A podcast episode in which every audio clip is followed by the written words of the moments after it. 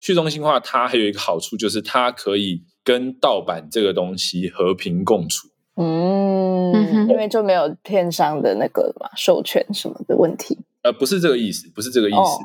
呃，应该是这样子讲好了。盗版它其实都有一个东西叫做盗版锁，那这个应该是数位锁啦。数位锁它是什么？它就是要保护这个东西是正版的。嗯，你想要看这个正版，你就必须在我平台上面看。可是呢，假设说我今天，比如说我在日本买，可是呢，我带到台湾的话，我就没有办法看。它有一个地区锁，可是这个地区锁就会造成这个乐听人的一个很大麻烦，就是说我必须要去破解这个数位锁，我才有办法去观看嘛。所以数位锁它保护的其实是中间人，它并不是要让这个乐听人呢更好的去享受这个内容。说哦，昨晚在床上的时候啊，你小声一点啦！不管啦，我要 shout out sex。欢迎来到 shout out sex，这里是个你可以肆无忌惮讨论性事的地方。嗨，大家好，欢迎来到 Shout out Sex，我是茶。嗨，大家好，我是玉。我们今天要讲的，我不知道是不是严肃哎，就是我们今天这真的很硬。对，我们今天要聊成人产业背后的秘辛。刚刚在节目开始前，我们就在讲说，哎啊，里面原版访纲里面有一题是成人产业对社会会有什么样的影响，然后成人产业可以怎么样的去啊？对这个社会有什么样的协助也好，或者是啊帮忙这样的一题，然后我们的来宾就说先把它拿掉好了，因为他不知道讲什么。对他已经是这个产业这么深入的人喽，他都还很难用他的立场去分享一些看法，就代表呃，我觉得成人产业真的是一个很硬的话题。然后希望今天大家可以听完。对，就是它涉及很多层面啦。对，又有法律，就是。对，当太多势力一起摄入一个话题的时候，它就变得很难讨论。这样，嗯，而且我觉得难聊的原因有很大一部分在于，它是一个在探讨人的本性。然后，当你要从人的本性去分析一件事，然后再加上法律，再加上经济，再加上社会，就会变成一个太复杂的体系。对，对，同意。好。那我们就邀请今天的来宾为善。嗨，大家好，我是维善。然后男生嘛，那性向是女生，对，是喜欢女生。OK。然后你们这开头这样开，感觉如果我是听众的话，可能觉得哇，这好硬哦，不知道会不会想听下去，好害怕。我觉得我，我可能要先先来杯酒，对我先。可以先救一下你们刚刚这样，我有点害怕。I'm sorry，我把你的格度拉太高嘛，就其今天就只是聊个抽查，这样大家大家多心了，多心了。因为刚刚那一题，其实我自己是觉得，因为我自己在这产业大概两年，然后我身在其中，可是我不知道就是社会的观感是什么。大部分嗯多人会觉得台湾的社会，呃，对于性是很开放。大家会觉得比较开放嘛，就是已经那么进步了。但其实很多人对于性，他还是不敢大声说。就比如说好了，我们去买情趣用品，嗯，用品都会包装起来啊，就是不大可能会有一个人拿着一个飞机杯。在外面走来走去，或拿一个按摩棒，就是这样走来走去。所以说，嗯哼，它也是一个很隐晦的事情。哎，我想到一个很好笑的事情，对，昨天昨天发生的很热腾腾的一件事，就是我们最近有一个厂商，然后要寄情趣用品给我们试用，这样子，嗯，然后他就寄到嗯我这里的家，但是我手机会收到一个简讯通知，然后上面就会有 tracking number，然后我就知道那个货在哪里了，这样子。好，与此同时呢，我真正的主业公司。他们也要寄一个包裹给我，然后呢，同时就是这流程是一模一一一模一样的。然后他们还正好使用了同一个货运公司，所以呢，我自己当然就没有点进去看说是哪一间了，我就直觉觉得是先来的，就是先的嘛，这样子。所以呢，就有那个厂商的嗯货运记录，这样子就是 tracking number，然后我就把它截图，然后传去嗯给公司的群组说，为什么东西还没到？他不是早早该到了吗？为什么东西还没有到我家？然后就超尴尬，因为他们就想说，对啊，怎么会这样？然后就去查里面的到底是什么内容，然后就发现就是一堆情趣用品。对，刚刚在讲说，因为刚刚伟善在说，在台湾你好像不会拿着情趣用品在外面走来走去这样，但在这里其实当大家看到我的整个收据全部都是情趣用品的时候，他们也是会就是有一个有色眼光。嗯，对，所以其实是呃，这里其实也没有那么开放了。OK，是，对啊，对，很好笑。我觉得就是社会还是比较大家会觉得很开放，但其实没有。对，比如说，呃，我去年有一个蛮喜欢的女生，就是因为有时候我会不知道说，哦，我不知道跟你说我是在什么什么公司上班，就你会有点不好意思。但是这个东西你终究还是要讲，对不对？讲就不诚实啊，怎么可能一直隐瞒。对，那有时候你讲出来之后。人家可能会觉得，看你这个好变态哦，就会变得就是，如果我们了解，他会觉得哦，我不想要跟这样子的人在一起，他会有一个刻板的印象在你身上。对，所以这是我一些想法。那是真的，到底会怎么影响社会？这个我真的没有太多研究。好，那你你还没有介绍一下你自己，你介绍一下你自己啊？哦，我们的我这边是不太方便说我是什么公司，但是我们公司有很多业务。对，就比如说是情趣用品也有，也有一些社群网络经营，也有拍摄过 A 片，对，有帮过 Swag 的，就是他们不是在 Swag 拍啦，就是从 Swag 离开后，或者是 Twitter 上面有一些网黄，他们要在 OnlyFans 上面自己去制作自己的内容，我没有去帮他做制作这样子。哎，那那这样你这样算经纪公司吗？No No No，我们没有那种经纪的哦，嗯，那你干嘛要帮他们拍？他们会给你钱吗？我跟你们说，就是其实像我们台湾，不管是在 Model 或者是 Swag，或者是自己经营的 OnlyFans 的那些网红拍摄。要么就是自己去拍嘛，要么就是去找一个摄影团队。所以台湾目前来说没有那种片商的概念。片商概念就是说，比如说在日本或者在欧美地区会有一些片商，比如说日本有 S One 跟 Mutate，那欧美地区可能就是 Blackit 或是 XBs 类似这样子的一些片商嘛。嗯，那他们有自己专属的团队，有自己的导演会去帮忙。这些呃，这个男女优去做一个拍片，就是应该这样讲。台湾没有一个真正意义上的 A V 导演，对，可能有几个像是 Dick，可是我因为我没有看过他的作品嘛，所以说我不太知道。但是呃，除了 Dick，跟最近我有看到一个我追踪很久的呃大尺度的摄影师，你们应该也知道，就是 E D。我看他上面有在分享说，他有在拍摄一部 A 片。那我没有看过他们的作品，可是呢，就我对他们了解，就是他们拍的东西可能是比较跟情欲有相关的东西。那在制作这类的 A 片的话，它可能就需要一些导演的引导，这个是有可能。所以说，我会觉得，如果说真的要找台湾的 A V 导演的话，可能就是 Dick 或者 E D。那其他我可能就是还没有到了解到那么多。但是大部分来说，包括马都，包括 Swag，他们基本上都是请一个摄影团队，或者是有时候是。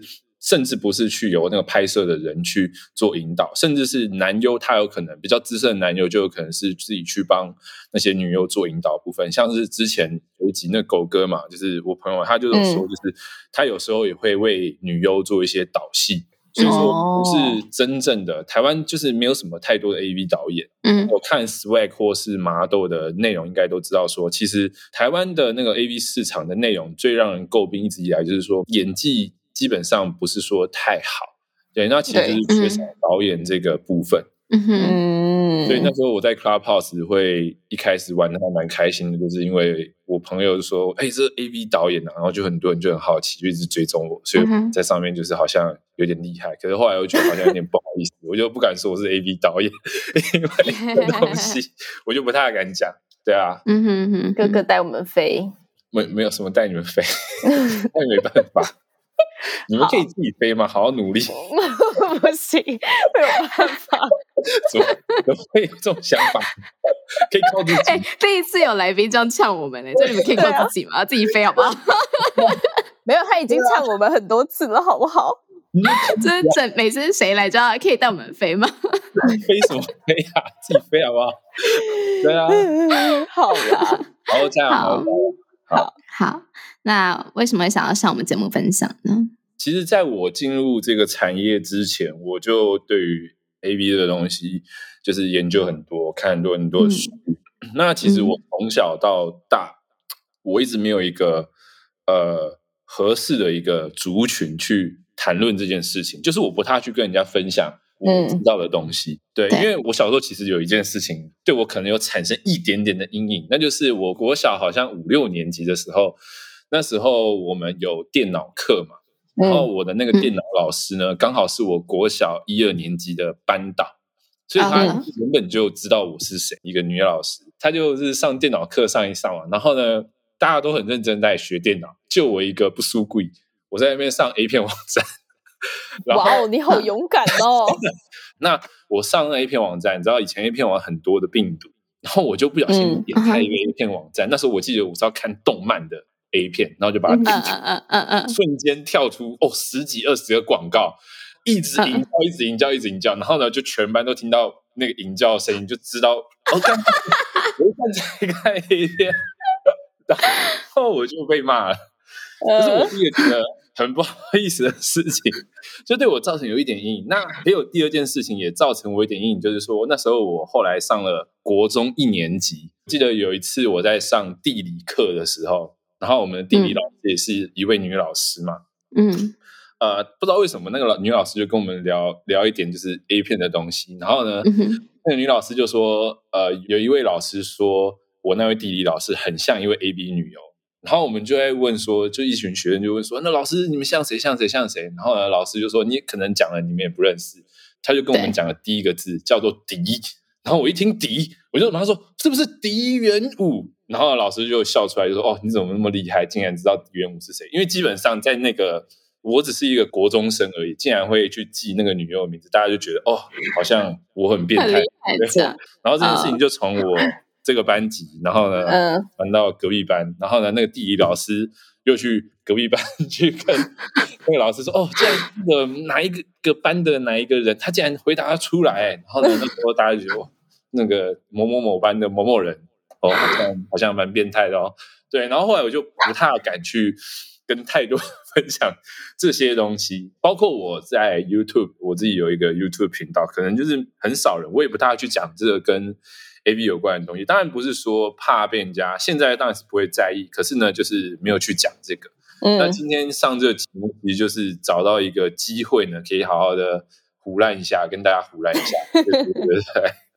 哎，但你那个时候知道那么多 A V 女优的事，不会被崇拜吗？因为觉得很厉害，通常都是男生嘛。对啊，就男生会觉得哦，这样。可是女生就觉得你色色变态啦。哦，对啊，嗯嗯嗯嗯，就会慢慢的就不太讲这件事情。只有真的是那种很好的朋友，我才会传一些资讯给他。就比如说某某某十大必看这样子。对，好，OK，那你可以传给我们吗？你可以跟我们分享吗？我之前有传给阿紫啊，阿紫就说嗯很棒，很好看。他特别写一篇 po 文，就说哦感谢我传了一篇很棒的一篇。OK OK，好，I'm very good。我从国中一年级开车到。现在，我听过很多沙老师，我我都没有讲话，我都是笑笑的。好啦，那么我们就请真正的老司机跟我们分享一下，回到 AV 女优产业这件事好了。你觉得谁才是这个产业的既得利益者？嗯，我们去分别一下，就是在这个产业，其实应该不止这个产业啊，嗯，包括比如说是呃影视产业或者音乐产业，它基本上都离不开四个角色嘛，一个是创作人，然后一个是投资者，然后第三个就是媒介，媒介是什么？就是经销商啦、网站或者购一些购物平台，然后最后一个一方就是我们的受众，嗯，有那个观众嘛。那你觉得，嗯，比如说在 A V 产业来说，有片商，有男女优，也有经纪公司。如果说你们一般人的角度，你们会觉得这些既得利益者会是谁？你们自己觉得？我觉得片商啊，片商，OK，嗯，好，其实这个你你回答算是对，因为其实我就讲以日本来说，因为日本的 A V 产业跟欧美地区比较特别一点，就是说日本有一个东西叫做 DMM。你没有听过 DM 这个网站？没有，没有。DM 这公司，它是一个有点像是在呃日本的一个很大的一个网站，一个它包不只是 AV，它包含了还有很多像是比如说是民生用品，甚至还有证券，还有虚拟货币，还有一些太阳能，各式各样很多的产业很广。它就有点像是呃美国的 Amazon，嗯，它什么都卖，什么几乎都有。所以呢，日本人是很依赖这个。这个网站的那 D N M 它的这个创办人，这个老板叫做龟川静司，嗯哼，他其实是真正的 A V 教父。对，A V 帝王是春熙透嘛，可是 A V 教父是龟川静司。那龟山静他是真的是一个很厉害，他一开始是牛郎嘛，然后他后来牛郎做一做，他发现的就是以前那个录影带租赁录影带这个市场就是很厉害嘛，所以说他开始去投入这个产业。那投入这个产业之后呢，他发现说，与其去做这个租录影带，不如自己来。拍这个 A 片，然后他就开始自己去制作、去投资。就我们刚刚讲四个角色嘛：创作者、投资者、媒介跟乐听人。那媒介就是你那个经销商，你可以是变成创作者，你也可以是投资人，就是他的角色是可以重叠的。那一开始归山静是他开始制作 A 片，那他就是身兼了创作者，那他也身兼了投资者，他也身兼了一个媒介，就是他也可以自己卖嘛。嗯，然后他开始投入这个产业之后呢，他就自己拍。可是当时呃，有一个很厉害的 AV 制作商叫做 Alice Japan。嗯哼，我有听过。对，Alice Japan，那他是早期算是很厉害、很厉害的 AV 制作商。他早期最厉害的 AV 女优，你们一定知道是谁，就是范岛爱。嗯嗯嗯。那龟山静司在开始草创的时候，他拍的 A 片基本上他是打不过这个 Alice Japan 的。然后呢，龟川静司他想到什么方法？他想到的方法就是说，好，我今天拍了这 A 片，比如我今天发行一部 A 片，然后呢，我我免费赠送所有的出租影带店一百张的 A 片，然后呢，你们可以去买，然后卖完一百张之后呢，才开始获利跟我有关嘛。然后呢，他再送这些那个店家每人一台 POS 机。就是结账的 POS 机，然后呢，POS 机结账之后，它会有一个小纸条，那这个小纸条呢，就会显示说，哦，客人买了什么什么东西。关键是到现在没有人知道它长什么样子，他们公司也没看过它什么样子。那是因为他那时候都把他自己关在一个办公室里面研究那些小纸条，他就研究说，哦，谁买了什么什么片，然后呢，什么什么片卖最多。什么什么样的导演比较卖，什么什么女优比较卖，它就像是一种自己大数据的感觉。然后呢，他依照这个大数据呢去制作他的 A 片的内容，然后呢就慢慢慢慢的打败了 Alice 左片，然后成为了现在最大的 A B 制作商品团，叫做 CA 北都集团。那北都集团呢？它是一个集团嘛？那它底下有很多各种不同的片商，就是有各个类型的，比如说是 S One，S One 就是以偶像级的那种女优去做经营，就比如说像山上优雅这类型的女优。呃，还有一种是 Mutate，它当然也有专属女优，可是它的类型就更加的多元。这样子，那那时候是一九八八年代吧，那时候网络刚开始崛起，然后呢，嗯，灰山精神很厉害，就是说他受到网络这波商机之后，他开始架设自己的一个网站，就是叫 DMM，呃，就是你可以在网络上去观看这些内容，因为呢，早期大家会去出租店出租那个影带内容嘛，可是呢，日本毕竟还是比较算是封闭的，所以说你去那边买东西。然后你出来店家，如果说被人家看到，有时候也会有点不好意思。可是呢，你在网络上观看的话，你的隐私性就很够。所以说呢，他就创立了 D M 这平台，然后呢，就变成说，呃，我身兼了创作者，我身兼了投资人，我又身兼了这个中间经销商。所以说，假设说要做说记得例子的话，那一定是呃经销商这个平台就是中间人，因为创作者其实有包括导演，也有包括那些女优嘛。那如果说我是深圳经销商跟投资人，那基本上，呃，既得利益者一定是片商，就是你刚刚说的，其实是对的。所以女优，你觉得女优在这个产业里面，其实并没有获得他们应该要获得的利益吗？呃，它是一个金字塔的一个形状，就是说，厉害的女优就是很多钱，可是呢，没钱的女优哦也很多，这样会多少？因为每年的女优。好像出道大概都有几千人，我没记错的话，就是超级超级多人。可是呢，在这么多人，在这么多的选择当中，因为观众其实就这些嘛，观众一定是选择他们想要看的东西。那那些不会想要看的人，基本上就会慢慢的消失在这个影视。那除非说你的经纪公司呃很会经营你，对，因为女优要赚钱，经纪公司也是一个很重要的角色。嗯，我就举一个女优比较有名的，叫做小田优嘛。我不知道你有没有听过，可是我相信蛮应该蛮多男生都听过。那她是一个气化女优。那你们知道女优有分专属女优跟气化女优？你知道你们知道这个分别吗？不知道，我甚至不知道有这两个名词。OK，我这边稍微讲一下，气化女优还有分啊，一个是分单体气化女优跟一般的气化女优啊。那专属女优就是比如说像是山上优雅，高桥圣子，或是苍井空这类就是专属牛。专属牛是什么？就是你一个月有一部的作品出来，对，然后呢，我是跟你签合约的，就是你一部作品可能就是几十万这样子去制作，然后就是可以拿到几十万这样子的钱。对，可是计划牛又不一样，你有。拍片你才有钱，你没拍片你就没钱。哦，真的就是一个是单体，一个是一般企划女优嘛。那一般企划女优，她可能就是说，比如说我们呃，今天我要来制作一部 A 片，那她可能是电车里面，然后呢有很多痴汉，有很多女生，就等于有点像是多人运动的感觉。我就会请很多的一般的企划女优来加入这样拍摄。可是呢，我们就看嘛，一部 A 片，假设说我的利润是。十万日元，可是参与演出的人有这么多，所以说你分到的钱就比较少。那单体气化女优是什么？就是这部影片就只有我一个 A B 女优，然后再搭配其他 A B 男友，那我拿到钱就是比较多。像是比较有名的单体气化女优，就是像波多野结衣，像我刚刚讲小田优，类似这些女优。那我刚刚讲到这个经纪公司很重要一点，就是说。有些经纪公司，他们对于经营女优这一块并不是特别注重。像是我刚刚讲小燕，就是说她是二零一零年出道，那时候她出道只有十九岁嘛，嗯，然后她那时候出道的时候，就是一开始也是先从一般企划女优开始做起，所以其实蛮多人都不知道她是谁，因为一般企划女优不太会有人去记她的名字，甚至是作品上面也不会写他们的名字。然后呢，那时候她的那个经纪公司叫呃 Mark Japan 吧。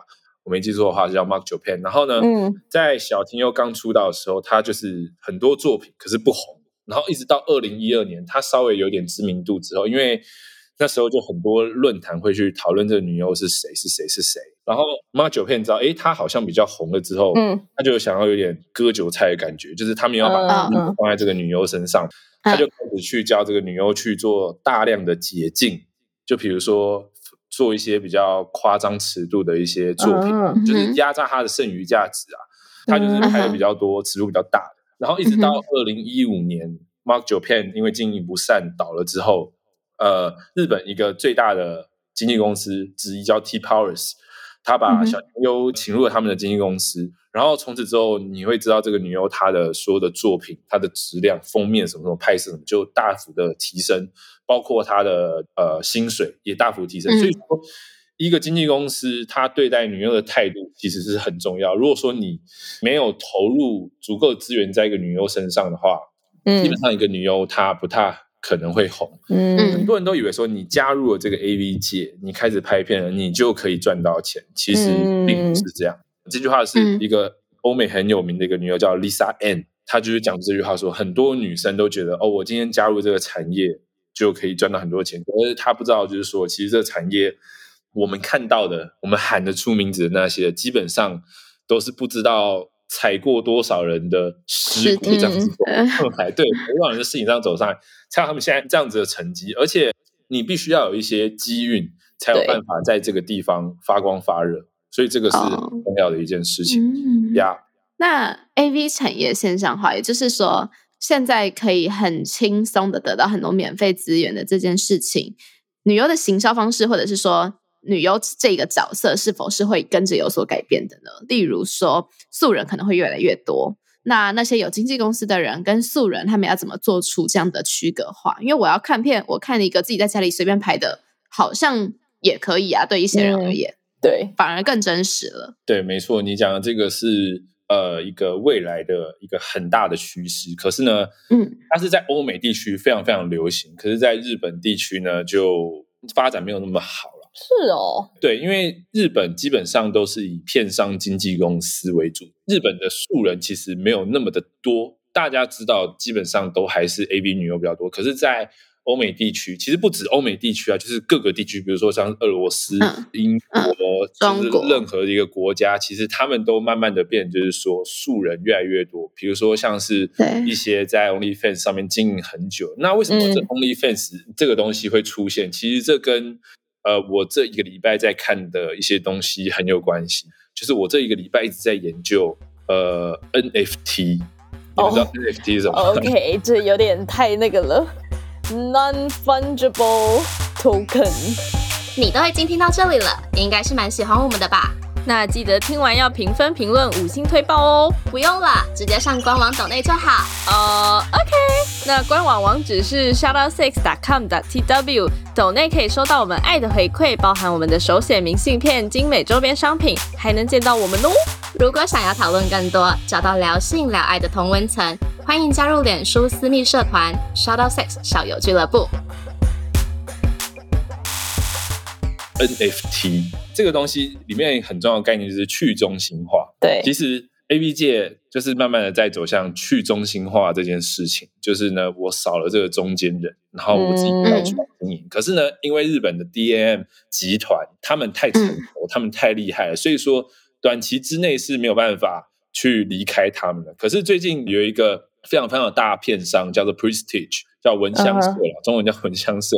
他离开了 D N N 的这个平台，他自行去做贩售他自己的作品。嗯，那原因是为什么？我觉得有些原因就是因为 DM 这个呃，它的资讯不够透明。嗯，比如说像是我们女优排行榜销售榜第一名，这个这个排行都是 DM 给的，甚至是女优，比如说我今天发行一个作品，这个作品到底卖了几部，也是由 D M 告诉我们的，也是由片商告诉我们经纪公司的。片商说这部女优卖的很好，那这个女优经纪公司就会继续投资。那片商如果说这个女优卖的不好，那经纪公司可能就不太会投资这个女优。嗯，可是我不知道片商到底是说的是真的还是假。嗯，那另外还有一个问题就是说，因为我北都集团，我 CA 北都集团，我旗下也有很多的片商，比如说像是 S One 还有 Mutates，我要推我排行要挺上去，一定是挺我自家女优的公司，但，不会去挺。外面的你知道，所以 Prestige 可能就是因为这些种种因素吧，他离开了 DAM 集团。可是你一离开了 DAM 集团，你又少了他们的这个媒介，你少了这个很大的媒介去销售你们产品。基本上，我会觉得 Prestige 他们的那个销售量可能就短期之内应该会有点降低。嗯嗯，这是一个垄断的一个很重要的概念。所以说，去中心化这个是在。日本这边比较难实行的，可是呢，还是有很多有一些 AV 女优开始去做这件事情，这是我觉得蛮不错的。就是像是现役有一个 AV 女优叫做永井玛利亚，对，那她是开始经营了自己的 OnlyFans，可是呢，她也是一个企划女优，她有经纪公司，还有一些啦，像是冲田杏里，那她当然她也有她的 OnlyFans，可是她 OnlyFans 是没有那种情色的。就是那种做爱的那种场景，可能就是一些性感照这样。其实蛮多退役女优呢，她们自己都有进自己的那种 fan club，就是不一定是 only fans。像我就加入了蛮多的已经退役的女优他们的 fan club。可是呢，这些 fan club 其实它不足以去维持那些隐退女优之后的生计。对，其实蛮困难的。对，因为像我自己加入那些 fan club，有些女优甚至她就是一直摆着，她没有在更新，你知道吗？哦，嗯，对啊，其实所以说，就是你想要在这个业界赚到钱，那你离开之后，你想要再赚到钱，基本上你还是要靠自己努力经营才有办法。所以说，像不要找一直找人带你飞啦，就是 对，就是还是要靠自己，你知道吗？哦，然后还有一个去中心化，它还有一个好处就是它可以跟盗版这个东西和平共处。嗯，因为就没有片商的那个嘛授权什么的问题。呃，不是这个意思，不是这个意思。呃，应该是这样子讲好了。盗版它其实都有一个东西叫做盗版锁，那这个应该是数位锁啦。数位锁它是什么？它就是要保护这个东西是正版的。嗯，你想要看这个正版，你就必须在我平台上面看。可是呢，假设说我今天，比如说我在日本买，可是呢，我带到台湾的话，我就没有办法看。它有一个地区锁。可是这个地区就会造成这个乐听人的一个很大麻烦，就是说我必须要去破解这个数位锁，我才有办法去观看嘛。所以数位锁它保护的其实是中间人，它并不是要让这个乐听人呢更好的去享受这个内容，它保护的是中间，这样子我才能够一党独大嘛。你知道版权这个东西啊，它其实从很久以前就有这个问题。比如说我是一个音乐家，然后呢大家都来就是。现场听我音乐嘛？可是当这个录音平台出现之后，录音平台可以把我的声音让全部人都听到。可是以前的音乐家会觉得说：“哦，你把我的声音给盗走了。”所以这个录音平台他们的东西是盗版。嗯。后来广播平台又出现了，广播平台就播放所有那些创作者的音乐嘛。那这时候录音平台就说：“啊，你是盗版，你怎么可以在上面播来播去？”然后呢，最后哎，广播又合法了。然后广播之后呢，接下来就是唱片，就是。因应每一个新科技的出现，那个经济的那个模式就会不断的去转换。对，就是盗版它不会扼杀内容，重点是这个经济模式，所以说它的旧的一些商品，它势必会被淘汰，会转型。所以我刚刚讲就是去中心化这个东西，它其实就是慢慢的让媒介，就是中间人这个概念消失。那我刚刚讲的这个 NFT，它其实就是一个很新的东西，就是说它会跟盗版和平共处。那我先讲，我不是要推广盗版还是怎么样的，嗯嗯，NFT 它是什么概念？就是说它是一个非同质化硬币嘛。它意思就是说，呃，加密货币上面我会给它一个特殊的一个编码。那这个编码是独一无二的，就是它没有办法被任何人所盗用。可是呢，比如说今天山上优雅发行一个 NFT，这 NFT 它的内容是 A 片。好，那比如说今天发售一百个份额，那有一百个人去买这个 NFT 嘛？那我今天买了之后，好，那我得到这 A 片，但是我还是可以把它给下载下来，然后呢，散播到网络上面，就很多人都会看到这一步嘛。可是呢，它真正的价值不是在于说这个 A 片的内容。它真的价值是说，这个 NFT 它背后所代表社区的这个一个社群的一个概念啊，就是说，比如说我今天买到一个 NFT，然后呢，会有外面没有买到人会想要买这个东西嘛，那我就可以把这个价格给提高。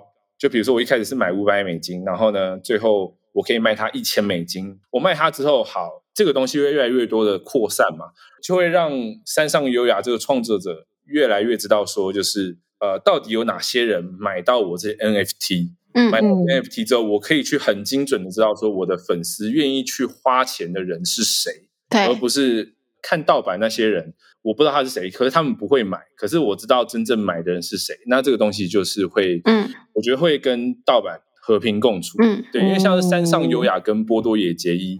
他们在今年的时候，他们就发行了各自的 NFT 哦。可是呢，有一个东西很麻烦，就是审查机制，就是说我不能够知道说买到这 NFT 的人是谁，而且我必须要审查这 NFT 的内容是否是合法，是否是正当的。可是这个审查机制又会让这整个市场就是可能没那么的自由，所以说还不确定成人产业跟这 NFT 要怎么样去对接上，就是还在进行当中啊。对，啊，但我觉得我刚刚你整个把我们的节目提升到另外一个层次。对，我觉得我刚刚讲了很多，就是一些艰涩的东西，我很怕就是我会听不懂。没关系，没关系，我们录了七十集，第一次有你这种来宾也是不错，也是不错。谢谢维善的教学，让我们整个层次很高。现在，而且我刚才有点不敢，就是表示我自己听不懂的那种状态，就觉得好像就是很 low。快点附和，不然人家以为我们听不懂。对，真的。我我就是很很很怕这个东西，因为它有点像是一种艺术品，就是加密艺术，它会慢慢变，就是有很强的一些社交属性嘛。嗯，比如说我今天持有某一个。创作者的作品，那其他人也持有的话，那其实双方就会形成一个在这件收藏品上面的一个共同的社会关系的连结，嗯，那就会变成一种社会网络嘛。所以说，其实这种 NFT 它的这个投资价值呢，它其实重点就是在于有没有一个群体愿意去收藏它，就有点像是之前 N 那个 NBA 有出一个 N NBA Tough Shoot。的一个 NFT，那它的这个价值呢，就在于就是很多 NBA 的粉丝对它的这个喜爱。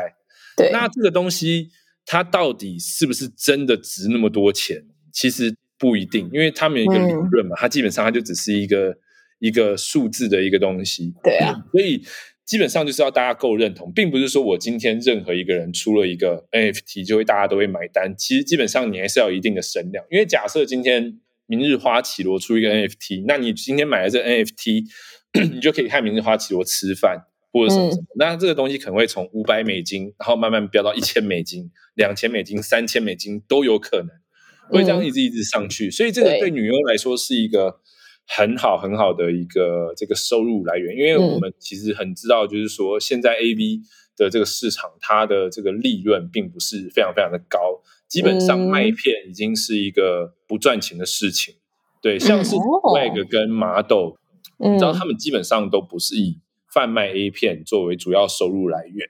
那是什么？对，因为像 Swag 基本上他们虽然有卖片子，可是他们的主播主要收益来源还是和粉丝的互动、聊天、抖音这样子的东西。嗯嗯嗯。那麻豆最大的收益来源是什么？其实是叶配。嗯，就是你会在看到很多麻豆片子上面有很多置入的东西。嗯，那置入其实就是在大陆那边，中国大陆那边有很多的那些厂商，他为了要曝光他们的产品，他们就会不断的在这些 A 片当中出现。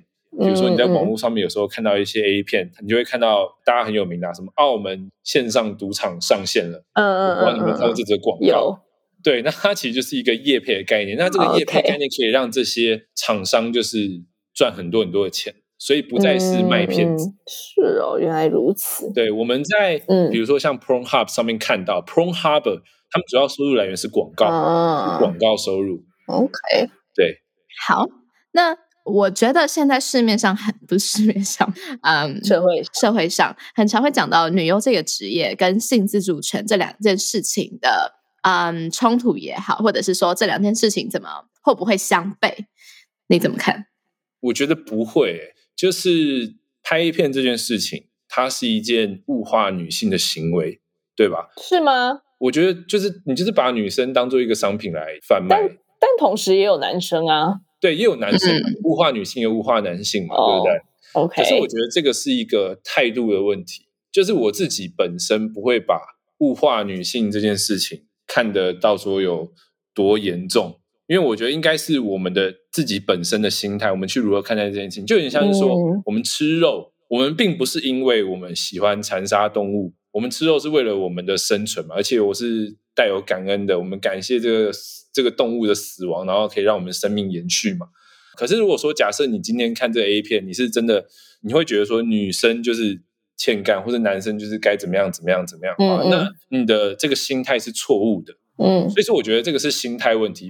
我觉得他没有一个对或错的感觉，而是你如何用一个正确的态度去观看它。嗯，想要补充一件事情，就。我觉得很多人在看女优这个职业的时候，可能是因为我们看了很多的日本女优，也就是刚刚所讲到的是有经纪公司的女优，也就是像刚刚讲到的把它当成产品的这个类型的女优。嗯，但是与此同时，有另外一种，刚刚嗯维善也有提到的是，他们是自己经营的，他们自己很认同他们自己的身体以及对情欲的渴望而产生的。嗯，影片，所以他们其实是内容创作者。以这样子的立场出发的话，其实我觉得他们反而是提倡性自主权的那一群人。嗯，对，因为基本上会加入片商、签经纪公司，基本上那些女生他们是想要来赚，他们跟性自主权不一定会有一定的连结。对，可是呢，在很多的呃素人的创作者，他们是真的对于性自主权这一块是有很大的认识。对，为什么我也会希望，就是说，A B 产业界未来可以去中心化这件事情。你有 D N M，你有片商，你有经纪公司，经纪公司一定会给这个他要栽培的新的女优，他会给他制定一个人设嘛？就是你应该就是你是属于那种比较调的，还是你是属于比较清纯的那一种？嗯嗯嗯，就一定会设定这个人设。那女优你要照这个人设去在观众面前展现出那个样子。可是它未必是你真实的样子，对，所以我觉得这个是一个，这个是很很屌的一件事情，就是跟 VR 什么的比起来，对我觉得觉得去中心化这东西很屌，对，就被你讲的好像真的很厉害样子。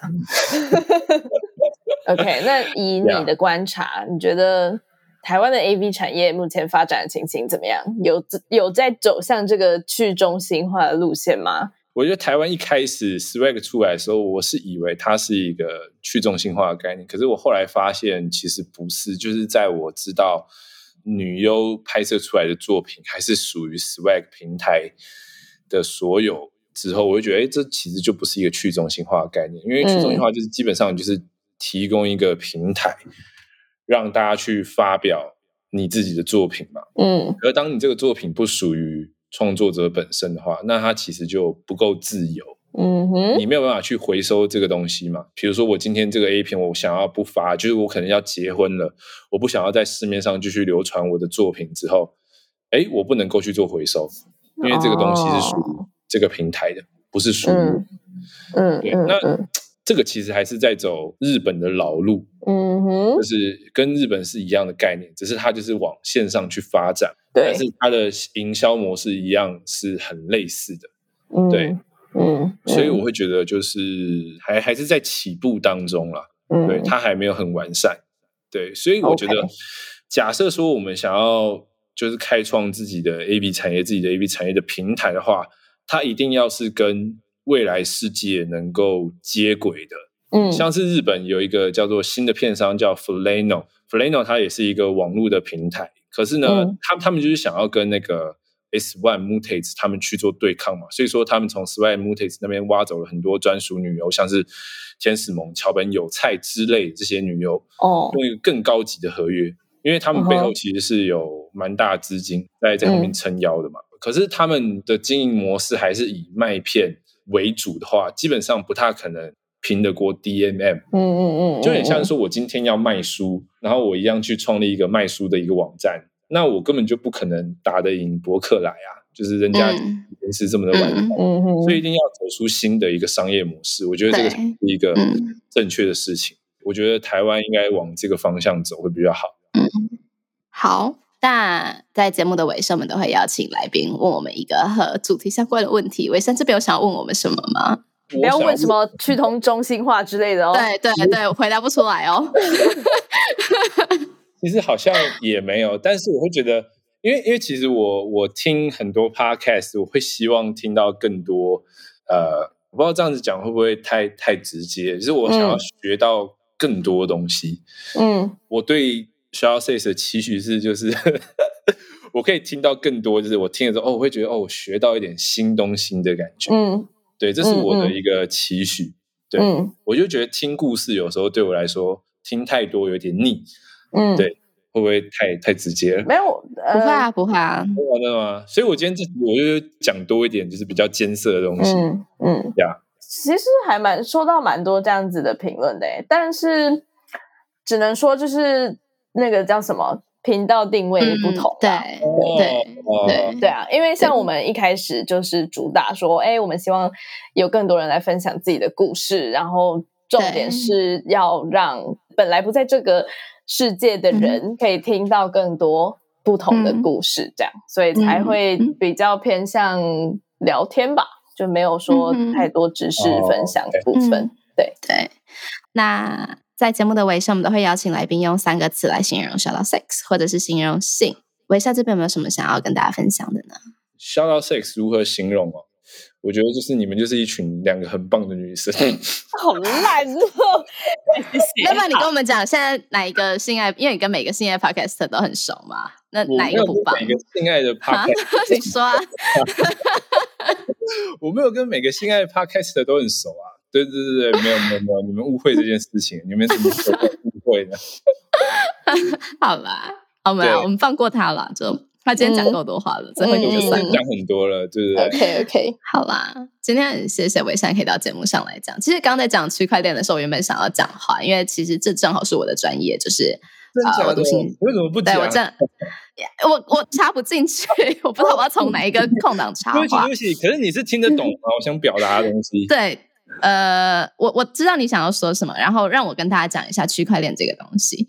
嗯，区块链是 blockchain。首先，对，你可以想成一个大链子，上面有很多个，你知道链子不就是一个铁环跟跟一个铁环，一个铁环跟一个铁环这样连起来的吗？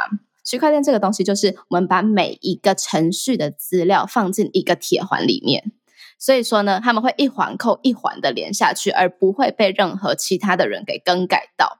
所以说，就是因为这样子不会被其他人更改到的特性，所以可以有所谓的去中心化也好，不会有垄断的事情也好，可能会有更多的公平交易，然后让所谓的艺术创作者可以有更好的收益跟更直接的收益，这是区块链可以做到的事情，也是刚刚维善想要表达的，就是当我们把这整个成人产业往这样子的方向去进行的时候。呃，对创作者也好，对于付出金钱的我们乐听者也好，两个人成本都是下降的，但是我们同时获得的东西是更多的。然后这些东西是可以交给技术上来达成的。也就是说，以前在让这两件事情串流的呃这些平台，就会渐渐的不被需要了。这样子，然后很谢谢维善今天可以把这样子的概念给提出来啊。同时，大家也可以去想一下，说当你现在在看这些成人产业的作品的时候，中间环环相扣，到底被多少的厂商也好，制片随便任何东西给呃层层剥削这样子。嗯哼，感谢感谢玉。好。今天真的资讯量太庞大了，大家可能要听三遍才可以听得懂今天伟善分享的内容，但也是不错啦，贡献一下我们的那个点阅率、含金量、含金量啊，对，含金量。如果真的有女儿要出 NFT，我觉得大家可以去买一下。OK，OK，没有问题，应该是蛮有价值的。好啦，那我们今天就感谢为善，谢谢，对，谢谢大家，拜拜。如果喜欢我们的频道的话，别忘了订阅 Shout Out Sex Podcast，以及追踪官方 Instagram Shout That Out That Sex。如果你对于本集内容有其他想法的话，快留言告诉我们哦，让我们再为你开一集。就这样，刷，刷你的下集预告。我曾经遇过，我出了影片，然后下面有留言直接问说。你是某某某的女儿吗？直接把我爸名字讲出来，我真的是吓翻了。然后那个时候就赶快删留言，嗯，就是很害怕，因为说真的，看我的影片的年龄层也是到蛮大的。然后对，有时候你没有办法避免说到底是谁看到了，那可能他没有看你影片内容，他只是看封面，他就点进来确认，那也是 蛮蛮尴尬的，嗯，可怕哦。